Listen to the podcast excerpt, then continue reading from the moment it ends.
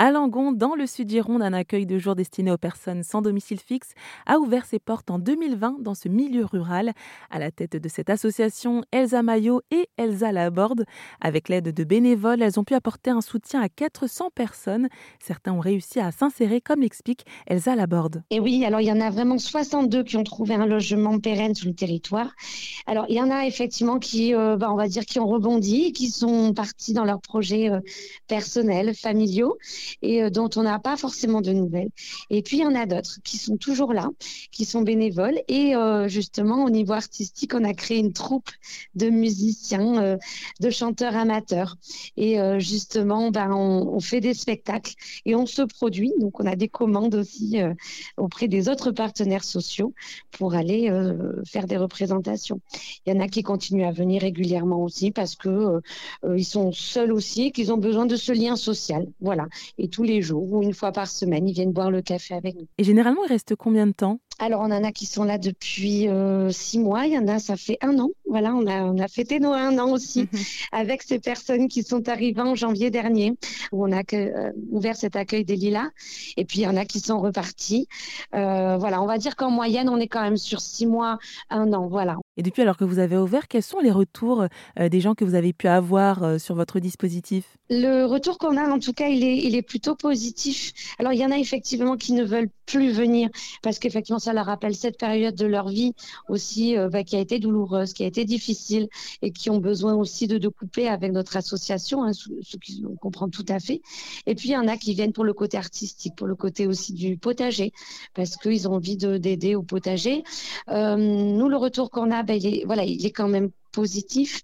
Et puis, euh, c'est surtout aussi le, le, lien avec les partenaires. On va dire qu'on a réussi un accompagnement quand la personne a pu euh, se saisir des partenaires euh, sociaux existants et que la personne revient uniquement pour les, les, les, activités artistiques et autour de la nature. Et je suppose aussi, Elsa, que bah, le processus d'accompagnement est long parce que chaque personne arrive avec son histoire, avec ses difficultés. Alors ça prend du temps, ça prend du temps parce qu'effectivement c'est souvent tout un parcours court, douloureux, difficile, et on prend le, temps. Voilà, et on adapte surtout l'accompagnement. On essaye de faire quand même euh, de l'accompagnement bénévole aussi, hein, qui sont au contact de, ce public. Euh, je crois que l'important, c'est vraiment d'adapter aussi, de pouvoir accueillir aussi euh, ces souffrances, cette colère. Voilà, on a travaillé beaucoup autour de la notion de colère qu'il faut pouvoir entendre et accepter.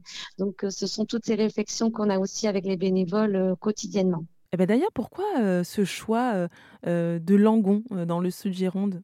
En fait, c'est une ville qui est quand même au centre en fait du Sud Gironde, et, et c'est vrai qu'il n'y a aucune structure d'hébergement d'urgence et d'accompagnement vers le vers le logement, hormis effectivement les services sociaux déjà existants qui œuvrent tous les jours, mais il manque quand même ce, type de structure spécifique pour ce public SDF qui ont besoin de soins, de, soins euh, physiques et psychiatriques, et justement de reprendre confiance et qui ont besoin de temps.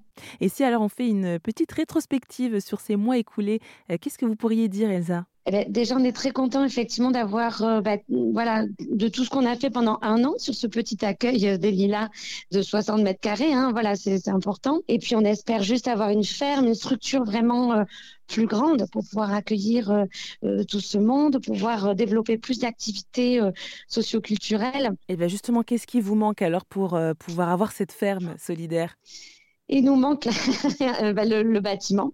Et là, on va dire un ou deux hectares, il nous manque.